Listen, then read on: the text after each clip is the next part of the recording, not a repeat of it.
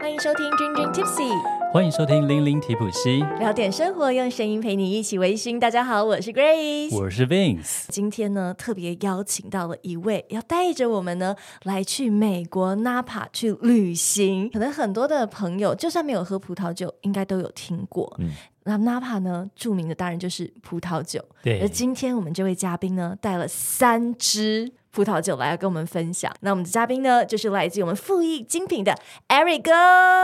那我们掌声欢迎 Eric 哥，介绍一下，哦、欢迎 欢迎 Eric 哥。Hi，Hello，大家好，嗨，呃，我是 Eric。那我们之所以会认识 Eric 哥，是因为其实在我们前几集的节目当中有特别提到，我们有去参加一个 BV 的晚宴，没错，对，非常呃荣幸可以邀请两位来参加。对，谢谢谢谢。是，所以呢，我们就想说，哎，既然都已经去了 B B 的晚宴，不妨我们就邀请 Eric 哥来跟我们聊一聊关于美国、嗯、关于纳帕的。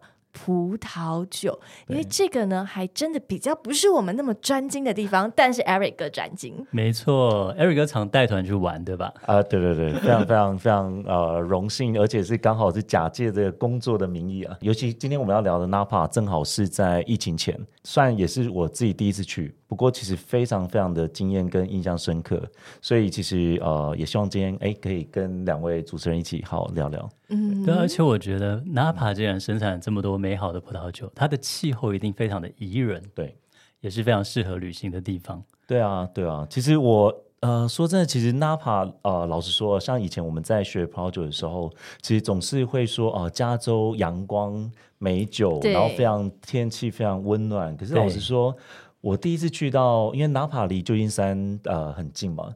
然后我记得我出旧金山机场的时候，其实老实说就吓到我了，因为我们去的时候是呃九月初，所以正好是最热的时候，对对对，最热的时候。然后那时候葡萄也要正准备要采收，对。哦、然后结果没想到，我印象最深刻的第一件事情就是，呃，我走出那个旧金山机场，然后我还问了一下我们的领队说，哎，现在的气温是只有大概二十二度左右，中午哦。然后呢，我说，哎，是不是今年的夏天特别凉爽？然后结果他说没有啊，很正常啊。然后结果我才发现说啊，原来旧金山是一个冷凉的地方。对，然后结果我就开启了我就是完全接下来两三天就是在 Napa 那个非常的奇幻之旅。对，各种新鲜跟惊奇，对不对？真的真的，所以其实也还呃也透过那一次的一个旅游，才真的知道就是说，哎，原来 Napa 为什么可以生产。全美国最贵的葡萄酒，甚至就是说，它可以生产这么多呃多样化的葡萄酒。嗯，所以今天就带了三支酒款来跟两位分享一下。所以我们先来喝喝，然后来聊聊，边喝边聊，来认识 Napa。哎，真的，真的，Vince 口渴，认真。好啊，那我觉得我们可以先从那个，就是呃，两位去参加的这个 BV 的这个酒款开始，回味一下，回味一下。好，那今天带来的这支是。Tapestry 锦绣风土，哎，小文那天喝太多款，我现在临时想不起来。我们现在来，我们现在来回味一下，来感受一下，一下。对，这个 Vince 赞不绝口，好香哦。然后呢，Vince 平常不太喝红葡萄酒，却让 Vince 非常的 每一杯都要喝完。我最近觉得我可以从加州的红葡萄酒开始喝了，确实，确实。酒不知道，呃，你们知不知道，其实，呃，加州的葡萄酒啊，其实非常适合两种人。嗯、我常这样说，呃，第一个其实就是，呃，对葡萄酒刚入门的消费者，嗯、因为为什么？因为加州葡萄酒其实它本身，其实他们的，呃，我们说台湾人最不喜欢的酸涩感，嗯、其实它相对是比较低的。比较对、嗯、你相对于法国、意大利，或者是甚至澳洲。呃，葡萄酒的话，其实它的酸涩感是比较低，嗯、所以喝起来总是都会有个甜美的水果香气。嗯、那这个就是加州葡萄酒的最明显的一个特色。哦、对，所以其实呃，我觉得像像 Vince 啊，这种就非常适合。大学的时候，因为喝法国葡萄酒，被它那个单宁酸涩感所吓到的 Vince。对，我记得其实也因为这样，我就差一点就。不做葡萄酒，真的假的？因为其实，因为其实我相信大家对葡萄酒第一个印象就是法国葡萄酒嘛。对。然后不管你去卖场、去便利商店，你总是第一个就想啊，法国葡萄酒啊，波尔多，我可能还记得看过、听过。对。然后结果后来总是会被那个酸涩感吓到。对。对啊，对，我也差点因为这样就想说葡萄酒这行可能不适合我。哦，真的哦，太好玩了。但后来还是就是在走到这个世界里。对对对对对，后来才知道原来葡萄酒的世界哎，还真的蛮大的，很大。每每一个地区，每一个甚至光是讲我们今天讲美国的话，美国每一个地区都真的讲不完，风味完全不一样。对对啊，而且再缩小好了，光是纳帕其实也都不太一样。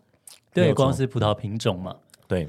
其实像呃，如果像我们今天呃，主要是聊呃纳帕的话哦，其实我觉得纳帕是一个很独特的地方，因为我想先撇除大家对纳帕的一个基本的观念好了，嗯，呃，简单来说。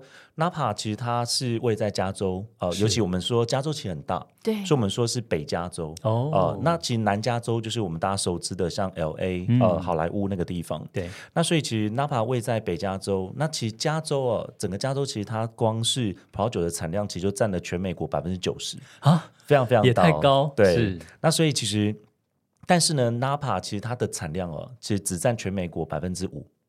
非常非常少，对，这么稀有啊！那它所以其实是一个非常小、非常精致的地方。是，你可以把它想象成类似像我们台北的信义区，嗯，呃，这么小而且非常非常精华的一个地方。蛋黄中的蛋黄，真的真的。所以其实 Napa 也生产就是全美国最贵的葡萄酒。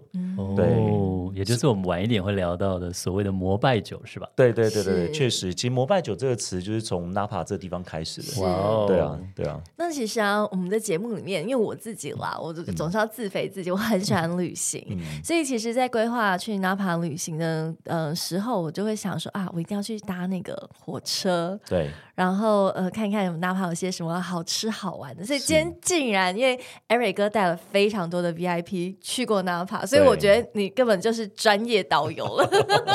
有请专业导游跟我们来聊聊纳帕有什么好玩或必去的地方，好不好？了解，因为其实我觉得纳帕本身哦，它呃我们会说哦。其实纳帕就是一个成人的迪士尼乐园。哇，那怎么说呢？因为其实去那边其实不外乎就是美酒美食。是，对，所以其实我自己呃，应该说在那一次，就是我说一九年啊、呃、那一次的经验，我想也是我印象最深刻的一次哦。首先啊、哦，我觉得最主要就是酒庄啊，呃嗯、我想当然也就是纳帕称为叫做葡萄酒乡。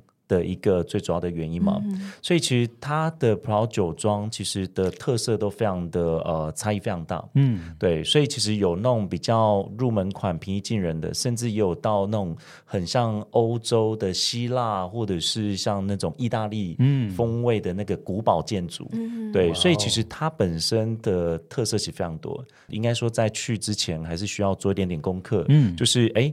既然要去纳帕，我相信应该去的人都是为了葡萄酒而去，是对。那所以其实不妨就可以先了解一下，说，哎，我可能喜欢，例如说比较偏新世界风格、旧世界风格，或者是呃比较浓厚一点的，或者是优雅细致一点的，嗯、其实，在 Napa 都可以找得到。对，那因为其实纳帕说真的哦、呃，真的是逛不完。但是呢，嗯、其实也大家不用太担心，因为其实纳帕并不是一个很大到。超乎我们想象的一个地方哦，是。其实我常说纳帕，其实把大家把它想象成像我们的花东纵谷一样，嗯、其实它就是一个平坦的一个平地，但是左右两侧有山脉，对，所以才叫 Valley 嘛，我们叫 Napa Valley 山谷，对，所以其实它是位在、嗯、呃两个山的呃山谷的一个低地的地方，嗯。嗯对，所以其实它南北如果说开车的话，其实由南到北，其实开车大概类似那种呃，因为没有高速公路哈，就像是那种乡间，像我们在华东纵谷那样的一个平原地，大概南北大概就是一个半小时到两个小时左右，其实你就可以纵贯整个纳帕。可是这中间其实葡萄酒庄，我想是呃，甚至上千家都有，密度这么高，那是一天逛不完的。哇，这个用威士忌的角度来是无法想象的。对对对，所以其实呃，你会发现，你可以，你是可以一天呃，我觉得最好的一个安排是可以规划呃两到三家，是，然后呢，就是进到每一间酒庄里面，然后就是去。呃，因为他们都会有一些导览，嗯，对，但是可能有的需要付费，有的不需要哈。但是其实我通常都会比较建议，就是说，其实你可以去预约导览，对，然后呢，他们会呃带你去参观酒窖啊、酿酒的地方，嗯、然后到最后其实再呃做一个品饮。所以其实就是可以感受到完完整整的去感受那个酒庄它所想要呈现出来的一些历史啊，它的一个呃风土特色。嗯，对，我也觉得这样听故事是最有趣的。你在喝那个酒才会有一种连结感，真的，真的，真的，真的。我觉得葡萄酒其实跟呃一般的饮料最不一样的地方是在于说，其实每我们说每一瓶葡萄酒都有它自己背后的一个故事。对，那你知道这个故事跟不知道这个故事，其实喝起来是完全不一样的。是，对，所以其实就像我们那次 BV 的活动一样，其实我们听过每一支酒的故事之后，你再去喝它，其实你会感受到这一支酒它有独特的生命力。是，嗯、对，真的真的。没错，刚刚讲了，就是我们要去酒庄玩呢、啊嗯，像是在嗯每一次带很多 VIP 去的话，嗯嗯、那 Eric 哥有没有什么觉得哎哪个酒庄让你印象深刻的呢？嗯哦，那当然，其实呃，也正好今天我带了三支酒。那其实这三支酒呢，也分别就是代表了，就是我们集团所拥有的酒庄，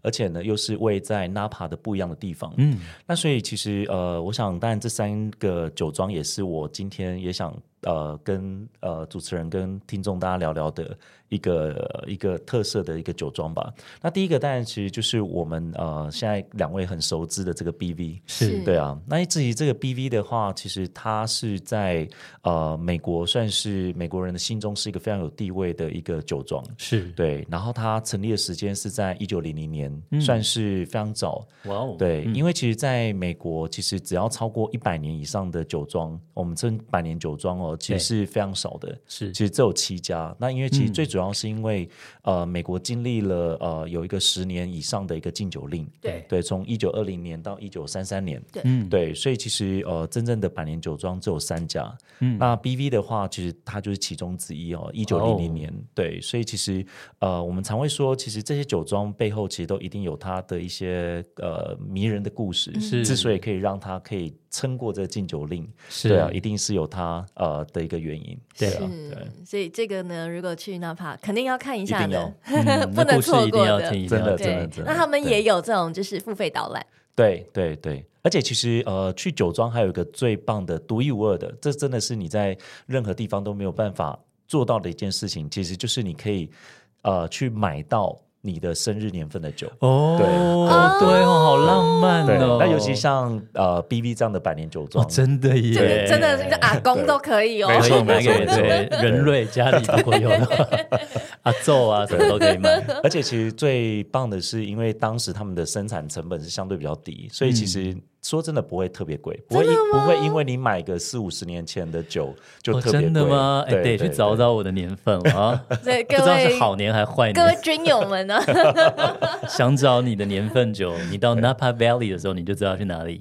BV 是，是，它是美丽庄园，对不对？对，对，BV 的原呃全名我们原文我们叫呃 Beaulieu Vineyard。嗯，而且 Beaulieu 其实这个字本身就是呃法文，那其实简单来说就是 beautiful。但是其实它真正的全名叫呃是呃有一个小故事哦，顺便分享一下，其实就是我们的庄主在呃一九零零年的时候呢，他因为他是一个法国人，是。那叫 de Latour，嗯，那其实他是专门做酿酒设备的，那其实他就带着他的夫人来到 Napa，然后结果呢，他的夫人看到 Napa 这么漂亮的景致的时候，他就讲了一句法文叫 Get Beaulieu。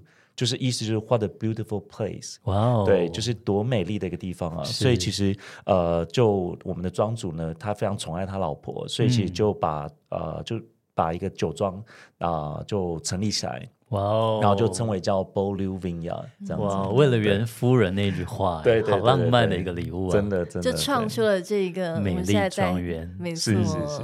那所以其实也确实就因为在那个时间点的关系，所以其实美丽庄园其实它就呃，它其实一开始并不是以呃公开的酿酒或贩售为主，所以其实就算是呃我们的创办人他本身的一个私人酒窖的概念，哇哦，对对，所以为什么我们是呃我们呃有一支旗舰酒，然后呢，它使用了一个叫 Private Reserve。那其实 Private Reserve 这个字在呃美国 Napa 呃有非常多所谓的膜拜酒，或者是很多酒庄的旗舰酒，都是有 Private Reserve 这个字。嗯。可是其实这个字在最源头其实是由呃美丽庄园开始。哦。那因为这个字它代表就是说我这个酒是我自己私人收藏，哦嗯、对，而不是公开的一个不贩售的，对对对，对，对。有关系我才送你一瓶，我告诉你。确实哦，其实，在很多在我自己服务过的一些酒庄里面，有蛮多，其实都是有一些酒哦，其实它真的都是一开始是没有贩售的，嗯，然后后来其实才可能被挖掘出来，然后把它呃重新包装上市。OK 对啊对啊，哇，这个故事就非常多，哦、真的。对啊。那除此以外，其实 Napa 也有一些美食吧？对啊，有有美酒，一定要有一点好吃的。来搭餐，对不对？餐酒大家现在这么夯。其实我我这样说好了，其实我在 Napa 的那呃那一次的经验里面哦，其实有一个很独特的餐厅。我想在美国不外乎大家可能都会想到就是。呃，什么汉堡啊，牛排啊，嗯、对对，那其实对，因为当时其实毕竟我们呃带去的一些呃，不管是通路或 VIP 客人，其实他们都呃，大家其实都有吃过嘛，就是好吃的牛排什么的，嗯、其实难免都有，但是你要。我们华人或台湾人每天吃那些牛排肉类，其实也是不容易。对，所以其实我那时候其实反而哦，我就反其道而行，我找了一些比较有特色的西餐。嗯，例如说哈，我非常推荐有一家，我这次呃录音前我还有特别再去查了一下，它现在还是评价非常非常高，好像四点七、四点八颗星。哇哦，是在呃，大家如果去 Google 哦查那个 Napa 里面有一个呃万豪的一个度假饭店。嗯。啊、呃，然后呢，它的斜对面就过一条马路，走路可能五分钟左右。嗯，然后呢，有一个是巴西的呃巴西窑烤的牛排馆。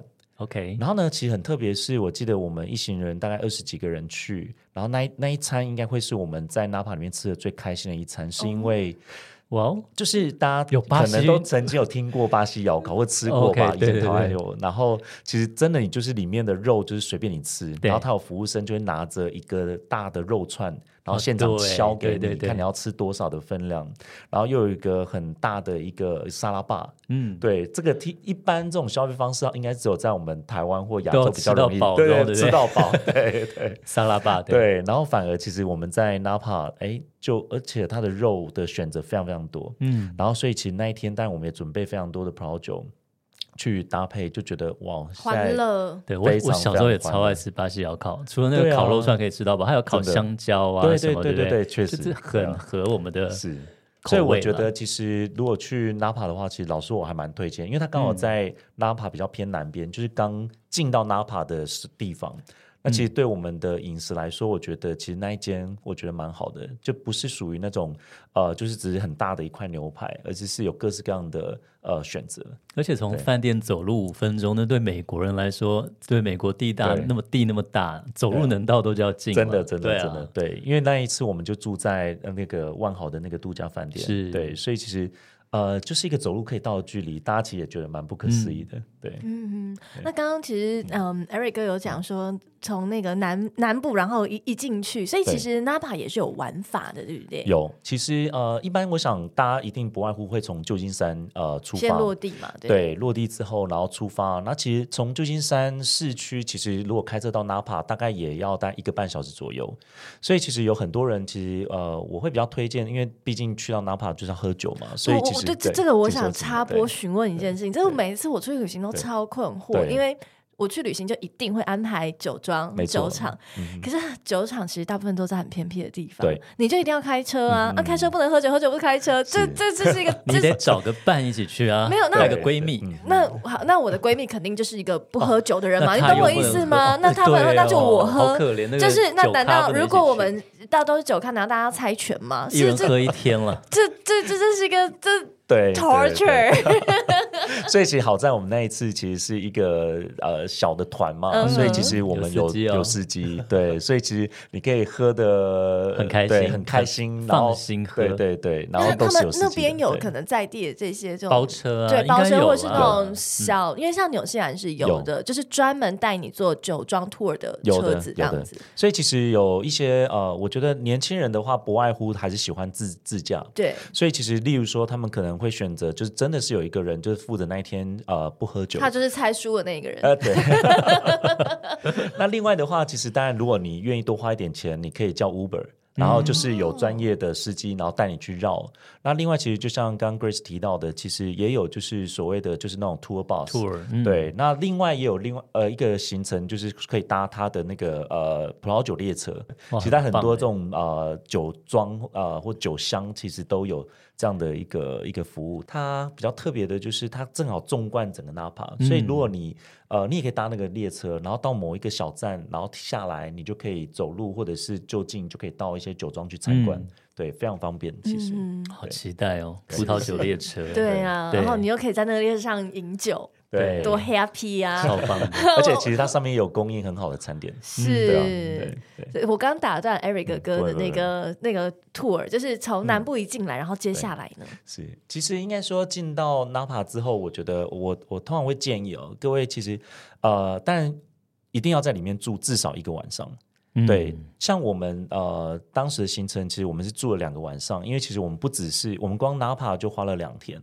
然后另外我们还跑到了就是呃比较西纳帕的西边，其实有一个葡萄酒的产区叫索诺玛，索诺玛、嗯、那个地方是比较靠海，然后更凉爽，做出来的葡萄酒是更细腻一点。所以其实呃这个就是呃我们那时候其实是花了整整的三天在那边。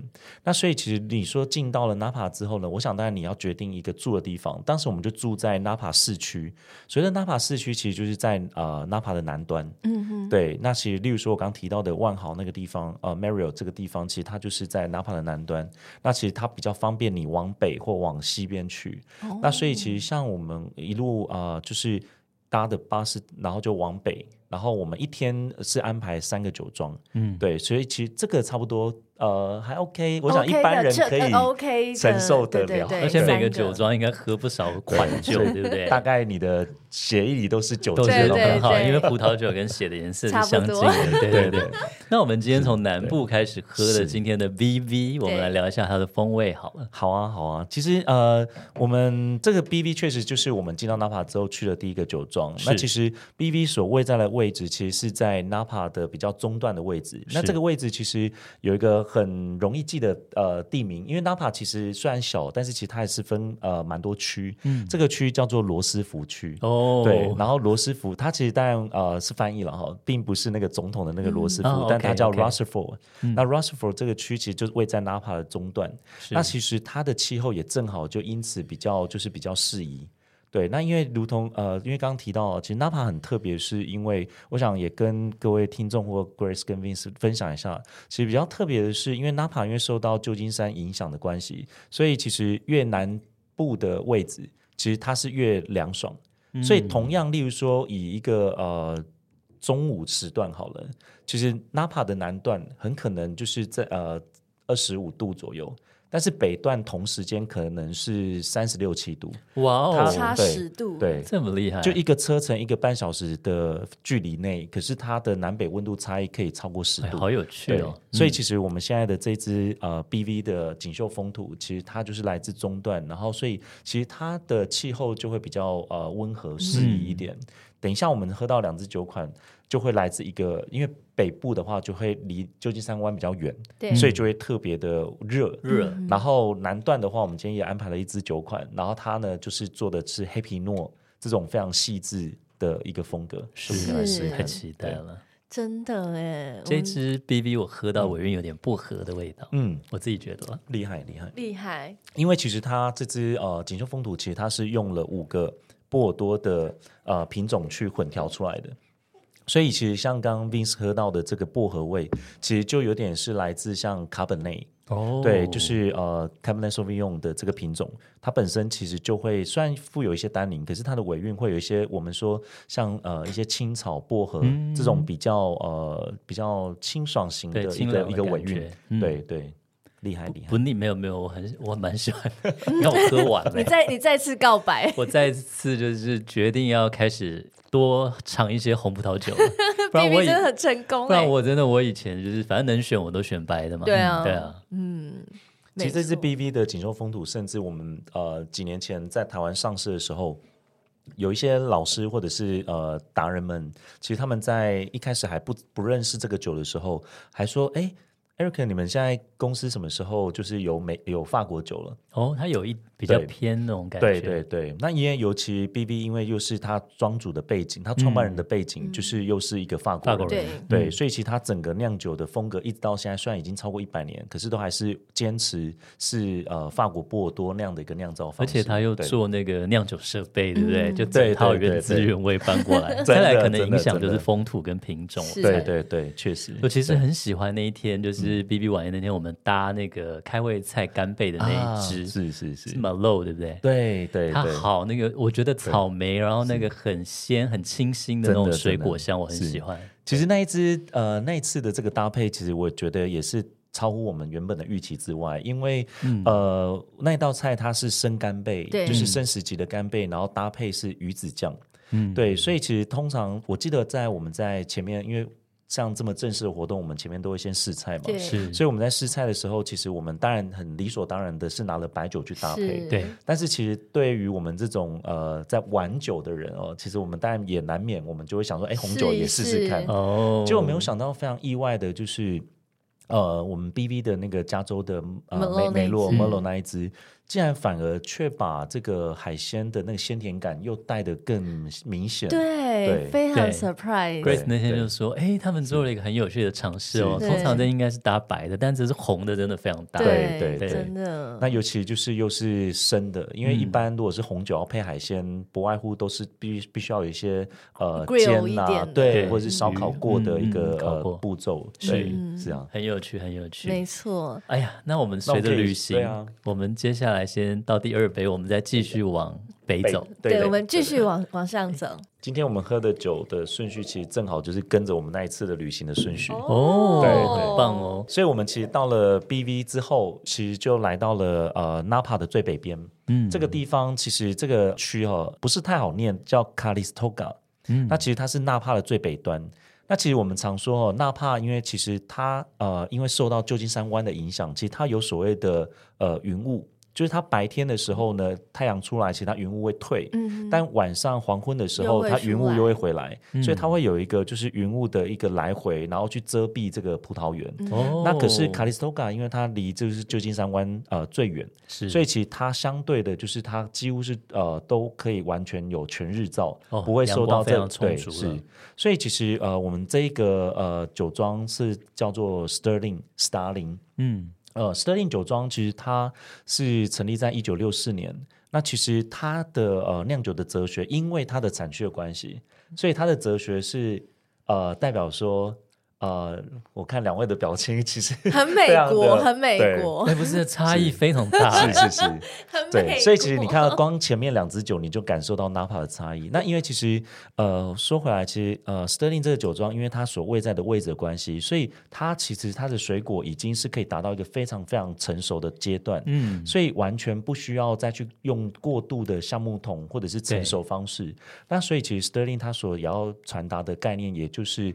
一个水果的一个忠实的原汁原味，嗯，对，所以其实你们可以感受到，虽然说我们今天喝的这支是纳帕的 Cabernet，嗯，对啊，这个 Cab 好不 Cab，看它的单宁还是有 Cab 的单宁，可是它的那个那个水果跟甜感，对我我一开始觉得很有桑葚的感觉，或者是什么果实酒，对，有点有点往那种果实酒的那种 风味，是完全有葡萄酒的潜力，真的吗？我最近应该去考一下，加油，我觉得你可以。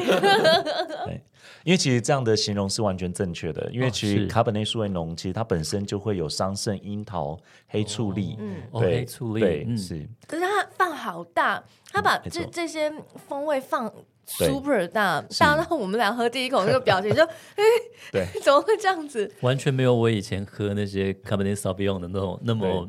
酸涩的，就是很 strong，然后很凶猛，很像好像是个猛男那种 感觉一样，对，好像吃生肉的感觉。对，所以其实我觉得这个就是呃，法国葡萄酒跟美国葡萄酒的最大差异。那其实呃，Napa 其实它是一个完全有点像是呃，师承于呃波尔多的一个产区。嗯，它从品种到酿造方式，其实都完全就是呃，去仿效法国波尔多级数酒。的那些方式，所以以卡本内为主，对。但是其实像呃，Sterling 呃，应该说来到了这个地方，是其实它这个区域哦，其实他们已经不太需要去用过度的人工干涉，其实它就可以让它的水果的风味非常的浓郁。是，所以其实我们常开玩笑说，其实 Napa 的酒，呃，尤其像 Sterling 这一支吧，我们都会有一个比较简单暴力的粗暴的一个说法，嗯、叫做水果炸弹。哦，它是，它真的就是真的，对。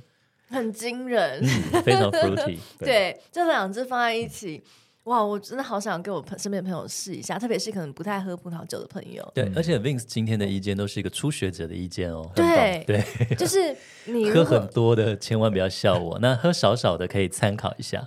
就是很很直觉、很直接性的呀，你、嗯、看起来都是红葡萄酒，但其实它的风味真的差非常多、嗯，而且同一个产区哦，大产区了哦，对，是。所以其实如果呃，话说回来，就是刚刚如果以旅游的心态好了，嗯、因为我觉得其实还是今天是要聊聊旅游嘛。所以其实 BV 的话，其实因为它成立的时间相当早，嗯、所以其实如果说呃，我们的听众朋友如果到这边去旅去去 BV 去参观的时候，其实你是可以感受到。整个 Napa 为什么会呃来到像今天这种以法国波尔多或者是以卡本内为主的一个风格？嗯，那其实像如果到了 Sterling 的话，其实 Sterling 它本身其实就是一个比较偏新式呃新世代的一个酒庄，嗯，呃，以水果风味为主，然后不强调过度的人工的去酿造方式。另外呢，Sterling 有个最重要的一点是，它是整个呃 Napa。最多人次到访的一个酒庄哦，为什么？哦、为什么大家都是选它去？它的 Center 做的特别好。我这样讲的，为什么它跟那个巴士小公司有签约？哦、铁道公司有先收买的。对，其实非常特别，是我问过非常多身边的朋友，如果有去过 Napa 的，我说：“哎，你们有没有去过 Sterling？” 他们可能会回忆不起来，说：“啊，哪一家？”但是我说，你们有没有去一个那个搭缆车才能到的那个酒庄？哇，对。然后结果大家就说，哎，有有有，我记得。哦，他搭缆车才能去。所以其实呃，Sterling 它很特别，是它的酒庄是盖在一个山丘上面，是。所以它有呃设了一条缆车。然后呢，它是唯一一个在 Napa 里面哦，就是你一定要搭缆车才能上得去的地方。他自己家的缆车，对，没有错，酷毙了。对啊，你看我们住在木栅，我超爱搭猫缆。但是因为我们文山区有打折。对，不是，而且你去泡个茶，吃个手扒鸡什么，童童童仔鸡，哇！而且对啊，我觉得旅行顺便搭缆车是一个很棒的配套，哎，对对对，超级耶。所以其实也为什么就是呃，Sterling 这个酒庄，其实它其实在创立初期哦，其实应该说它。一下子就成为就是整个加州或者是整个 Napa 呃，就是最多人去参访的地方。对，那其实更特别的是，这个酒庄其实因为它又是一个希腊式的建筑，哦、因为当时我们的酒庄创办人其实他是呃，他跟他的夫人其实是非常喜欢希腊。的这个呃建筑物的外观蓝白色，对，没有错。Okay 所以其实它呃，我们的酒庄其实它其实非常醒目，它就在纳帕谷的最北端。嗯，然后只要你沿着那个公路，你就远远看到有一个白色的希腊式的建筑，哇、哦，然后就坐落在那个山丘上面。哇，对，好像是地中海一样，能不去吗？这里太迷人了吧，真的。对啊，好，我们接着走。时间关系，我们带大家继续往下。没问题。那所以其实接下来的话，我们也是呃顺着我们的行程，也就真的来到了我们纳帕的南端。那纳帕的南端其实非常特别，因为它其实距离呃旧金山湾最近。对。所以其实呢，就如同我刚刚说，其实它不管是白天或者是下午的呃晚上，其实它的温度都不会非常高。我印象中非常深刻，嗯、我们九月去的时候，因为我们就正好住在纳帕呃纳帕市，嗯、其实。白天清晨大概是只有我说的清晨，大概就是呃七八点，你刚刚睡醒的时候，那时候的气温大概是只有十五六度，夏天，哦、很清爽哦。嗯、对，然后中午的时候大概可能可以来到三二十五到三十左右，如果比较热的时候。嗯、但是晚上呢，我觉得最夸张的是，呃，我们回到饭店后参观完整个行程，它竟然只来到十二度。哇，那温差也对，非常非常大，酿酒有些影响的。所以我们就说，其实，在纳帕谷的南端，其实它可以一下子在一天内体验到春夏秋冬四季，很好玩哦。对，嗯，现在为呃你们两位介绍这个是叫做练习曲。练习曲，练习弹钢琴的练习曲，还是我的名字？对，我刚刚有看到 Grace，为什么？对对，是其实这个酒庄很特别，其实它在知名度其实也算蛮高。因为如果大家还记得，就是呃几年前有一个呃葡萄酒的漫画叫做《神之拿》，或有人叫《神之滴》。对，那其实这一支呃，我今天带来这一支酒，它就叫做葛雷斯园。对，它的葡萄园的名称就叫 Grace。是，所以其实他用了这个单一葡萄园的这个呃黑皮诺，哦、然后酿造出来的这支酒非常细致。嗯，然后呢，其实它这支酒款也。并还并不是它的旗舰酒啊，就是我们今天呃喝到的这一支黑皮诺，其实它就是在呃神之拿漫画里面出现的这支酒款，嗯，然后它就是代表了一个在纳帕里面，但是呢却是又呃非常独特的去做出黑皮诺这个来自法国布根地品种的一个呃特殊的一个酒款，所以我们可以感受一下，原来纳帕也可以做出这么细致的一个酒款。那我们来喝一下吧，我很好奇 Vince 的反应。因为我发现 Eric 哥哈都会带到符合 Vince 口味的酒，啊、真的吗？哎、欸，这一支是葛雷斯庄园，来你讲一下吧，葛雷斯。他好，他好温柔哦。嗯，我也觉得。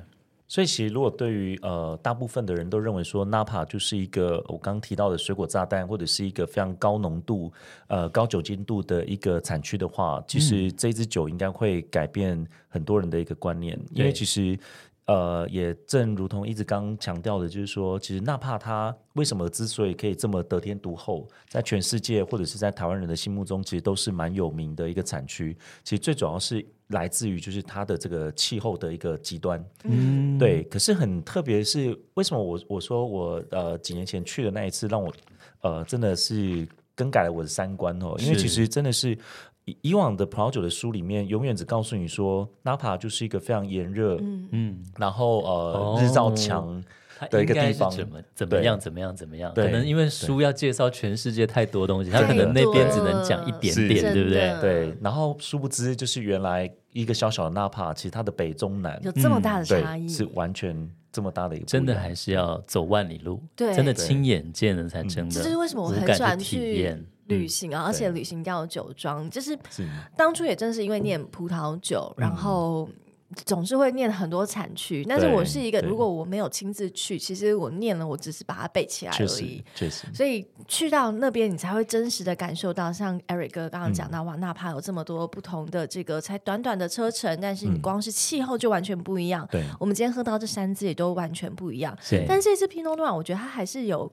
还是有纳帕的影子，有，就是它的水果的风味。其实你仔细的感受，嗯，其实它还是很果汁，对，跟相较于勃艮第的皮诺诺瓦来说的话，很熟很黑的甜甜感，对它的它的甜它的甜感是有出来的，没错没错，对。所以其实也是为什么我提到，就是说呃，纳帕其实是一个非常适合呃入门者的一个地方，但是呢，甜美的，对。但是另外，其实呃，我常也说，第二种人哦，其实就是老饕。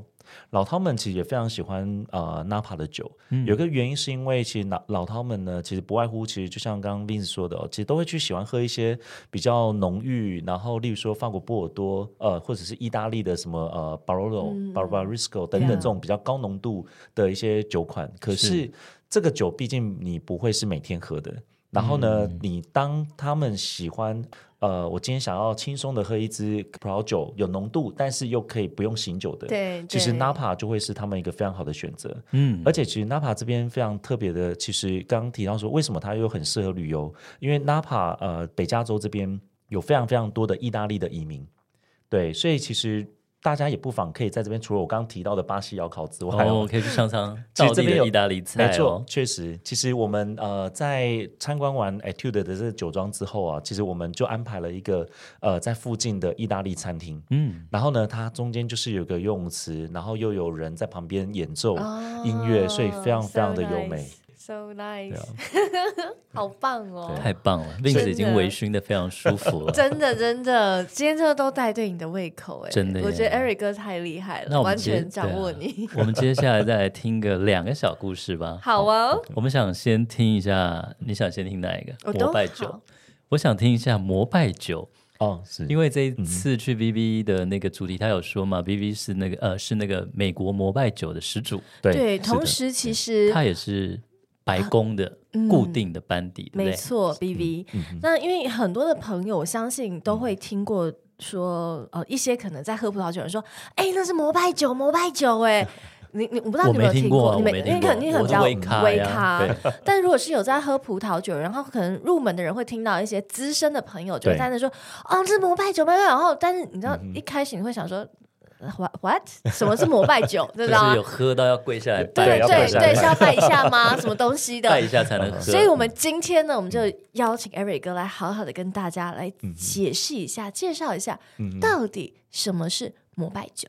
了解，其实膜拜酒这个名词其实非常有趣哦，它是有一点点约定成熟的一个概念了。因为其实说真的，它并不是一个呃真正的专有名词。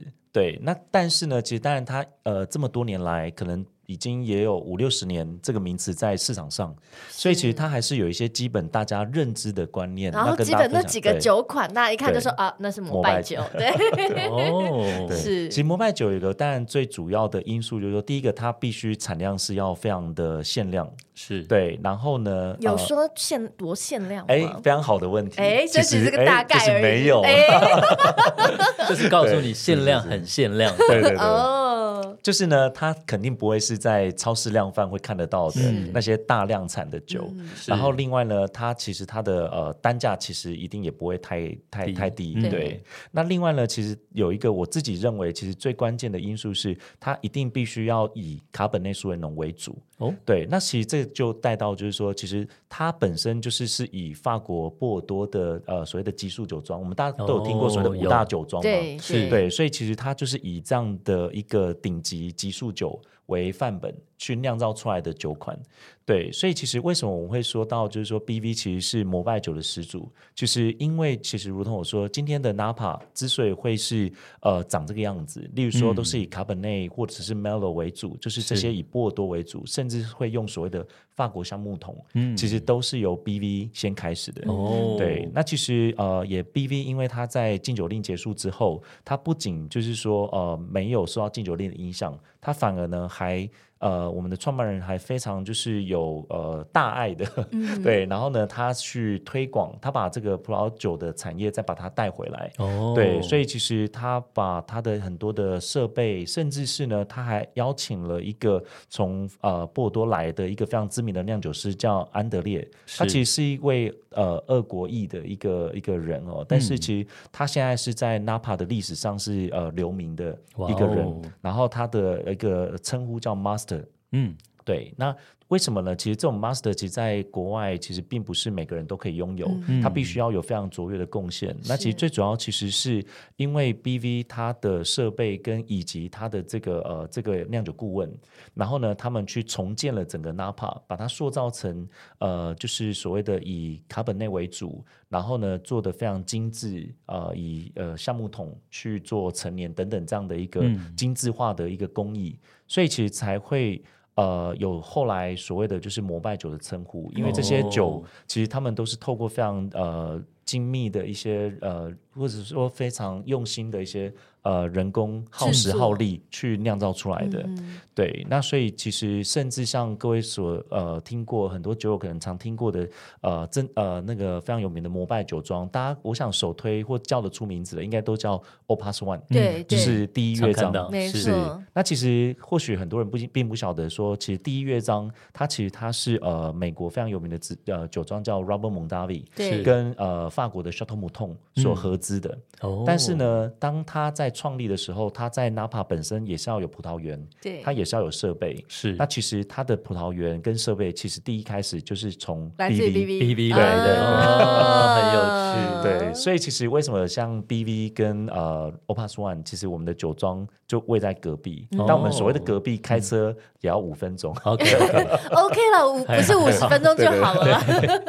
跑跑步还是跑得到。是的，是的，没错，没错。因为我们的葡萄园其实是呃连在一起的。对，那所以其实就呃有这个过程，那甚至包括可能呃很多人也晓得的，像呃呃呃有个叫鹿药酒庄 Seven Wine Cellar 是，然后或者是呃像一个也非常有名的摩拜酒庄叫 Jordan，嗯，对，其实像这些酒庄，其实它在创厂的时候，其实都是由 BV 去做所谓的技术指导，嗯、对，所以其实我觉得也这是个很大爱的，对，真的耶，所以它真的是美国摩拜酒的始祖，可以这样说，由它带动起来。对啊，就是一个一个去照顾，而且他年份又最老，对不对？你要找老年份的，是，对，没有赢得过他的。所以给大家科普了一下，所谓的膜拜酒，就是真的没有一个什么一定，但是我觉得就是约定成熟。那几个我们其实大家都知道，哦，就是嗯，他是，就知道就知道，不知道可能就不知道。路药连我都听过 呀，是不是？哎，讲到路药，我们真的就要讲下面一个小故事了。没错，嗯，下面一个小故事呢，其实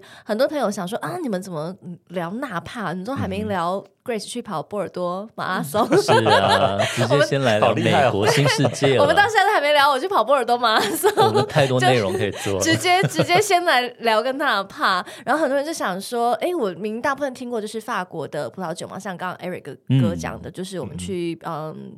超市啊，去买啊！一开始入门，其实看一看，好像就是哦，我听过波尔多啊，我就买这个就好了。那到底法国的葡萄酒跟美国的葡萄酒，哎？哎，哪一个比较厉害呢？其实这个已经不是我们自己的思考喽，在过去曾经两边就有 PK 过，对不对？对对，发生过这个事。我我想 Grace 呃指的应该就是在呃一九七六年的所谓的巴黎审判嘛。没错没错，这可是还有名字的，叫巴黎审判的故事。其实这个呃，我想大家呃，尤其在我们酒这行业呃，葡萄酒这领域，我想大家其实都会很熟知这一个呃事件。对，因为其实这个事件其实它也是。改变了全世界的人对葡萄酒的认知，是。因为其实确实在过去都只认为说，好像法国葡萄酒就是全世界唯一的一个最顶级的存在。是。那可是呢，在所谓的这个巴黎审判的这一年，其实最主要呢，其实就是呃一位呃酒商呃英国的酒商叫 Steven，嗯，然后其实他们呃这又有一个补充故事哦，其实就是说这位英国酒商其实他呢想要推广一些。法国以外的酒款，嗯，对，然后呢，他就想了一套行销方法，我觉得是。一个非常呃，我们可以把它归类为行销手法吧。因为身为行销人嘛，是是是是是，对。所以呢，其实他呢就呃召集了一些记者或者是一些非常有名的呃葡萄酒的专家老师们，然后呢，其实就在法国巴黎去做了一个所谓的盲饮。对对，那其实盲饮在当时其实并不常见的哦，是吗？对，因为其实大家以往总是习惯就是说看着酒标，然后来喝这个酒。哦、但是呢，他那一次就选择说，他把所有的酒瓶都先蒙起来，是对，然后呢，让呃这些呃酒评家们就是用最客观的方式去。呃，品饮这个酒。是，结果呢，呃，就没有想到呢，因为它分为红酒组跟白酒组，对，结果当揭晓的时候，其实就现场就一片哗然，嗯、就是说竟然没有想到，就是说，呃，美国的红酒跟白酒就是跃上了呃整个评价的第一名。哦，对，所以其实就刚刚提到的，就是 Vince 也认得的这个呃路药酒庄叫 Steady Wine Cellar，其实就也列在其中，对，那其实他那一支酒款其实。很有趣哦，其实也我也不是故意的哈，就是它真的也跟 BV 有关系，是因为、哦、是吗？对，因为其实那一支呃红酒第一名的巴黎审判的这一支酒款是叫呃路遥酒庄里面的叫 Cask 二十三，是它是一个非常呃产量非常少，也就是我们称为膜拜酒这个标准的一支酒款。哦，结果这支酒呢，其实它的第一任酿酒师。其实就是安安德烈，哦、就是来自 B B 的 B B 的那位，从那个法国请来帮助整个纳帕去酿葡萄酒的那位大师 Master。对，然后因为安德烈其实他到了路遥酒庄里面，然后他去呃尝试着去找出说，哎，有没有哪个酒款系列是有机会成为这个酒庄的旗舰酒？哦，对，然后所以他就去参与了这个呃顾问跟酿造，所以有了这支 Cask 二十三。然后呢，就拿到了就是呃巴黎审判去盲饮，就没想到就击败了是肖特姆痛，对，木桶包，对，击败五大酒庄之一啊，没错，是非常精彩的一个故事。那现在其实。呃，到后期其实现在有非常多的，应该说我们在酒业，我想甚至不一定是葡萄酒，嗯，对，我想非常多的酒业其实呃，包括呃威士忌哦，我想其实都会用所谓的盲饮的这一件事情，是对。那其实它，我想这是一个我觉得蛮客观公正的方式，因为其实我们常容易受到包装对或品牌的影响。这支二十万，你喝喝看，哎，你喝下去那一口就哎，哦，你的感官立刻敏锐放大了不少，真的，这只有一口喝完就没了，对不对？真的是。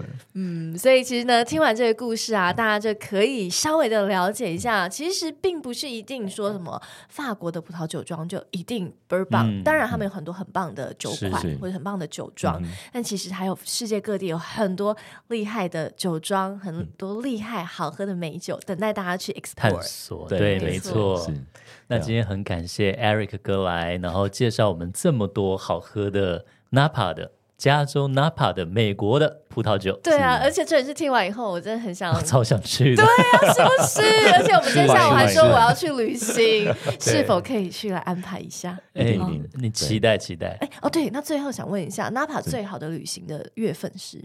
呃，我自己觉得其实呃，最好的时候我会建议可能是在。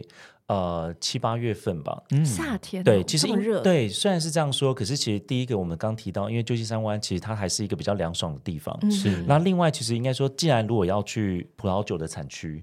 我会建议是去它葡萄正生长最茂盛的时候，哦，还没哦，是还没采收了，不然你就看不到了。真的真的，因为其实像我们那时候九月去，正好在采收的时候，其实葡萄园其实也会禁止参观。对啊，对，就像清酒酒造一样啊，一样一样。他们在酿的时候是不能参观。对，那九月之后，因为已经采收完了，你只能看到是真的。对，然后秋冬去的话，又看到很多枯黄的叶子。所以你要拍照的话，你就七八月去。十十一月可能就是喝到一些新酒，还没还没成年的这样子，是是是。是，好玩好玩。对啊，所以也希望未来有机会可以安排两位去酒庄走走，期待，super 期待。对啊，我们今天真的非常感谢 Eric 哥，特别带了这么多的故事，带了旅行来到我们的当中。那同时，其实我们刚刚聊了非常非常多的酒款嘛，我们至少我们今天喝到了三款，然后我们一起讲聊到有 BV，那这些酒款要在哪里可以买得到呢？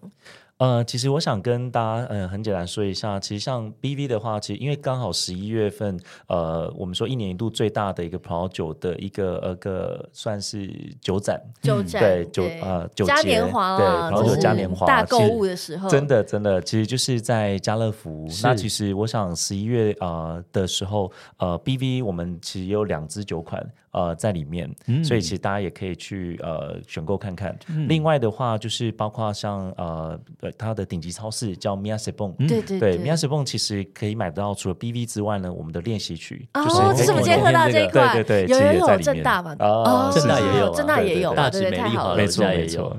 那另外，如果是 Sterling 的话呢，其实我想，呃，像台湾，呃，像我们台湾的，就是有一个呃平台叫买酒网，嗯、或者是呃，如果在台北实体门市的话，呃，其实也是可以买得到。是对。然后另外也跟大家补充一下，Sterling 呢，因为今年刚好是金马六十周年哦，是台湾的金马奖六十周年。那其实 Sterling 的话，呃，它今年非常巧，正好也是六十周年，而且呢，也是今年金马奖的指定官方用酒，太棒了，对。对所以大家也可以来呃尝试看看美妙的缘分。所以大家如果想试试看，不管是 BV 啊这种白宫指定用酒，还是台湾的金马奖指定用酒，大家都可以去找找看。没错，特别是十一月的这个葡萄酒节，其实真的是很多喜欢喝葡萄酒的酒咖们会趁这个时候时候就便宜扫一下，扫货这样子。因为葡萄酒真的是两一两天就可以喝掉一瓶？